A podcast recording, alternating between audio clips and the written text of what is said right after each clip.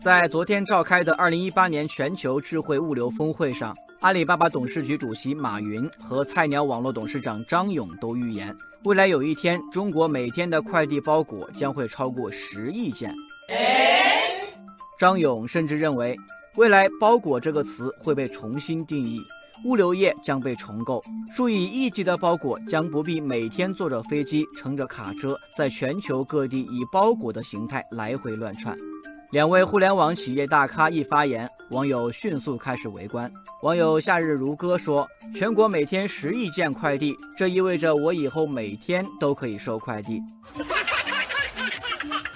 网友灯火阑珊说：“现在每天一亿件快递小哥都累得够呛，以后十亿件快递小哥能应付得过来吗？”网友谦谦君子说。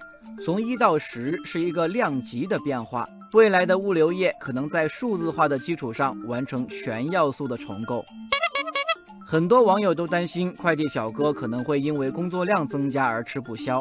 不过马云说了，过去的物流是以体力劳动为主，快递员像流水线上的机器人一样，但未来的物流一定是脑力劳动。网友珠联璧合说：“这么一说我就明白了，随着智慧物流的发展。”未来快递小哥干十倍的工作量，可能比现在还要轻松。网友风度翩翩说：“科技进步永远超出你的想象。”近年来，随着快递包裹逐年增多，引发的问题层出不穷。例如，快递垃圾泛滥成灾，纸质包装盒消耗大量的森林资源。对于这一点，菜鸟网络董事长张勇也是不回避问题。他承认，包裹满天飞是对资源的极大浪费。未来一些不必要的重复包装完全可以去掉。网友世外桃源说，快递包装使用环保材料必须尽快提上日程，企业是时候重新思考环保和物流之间的关系了。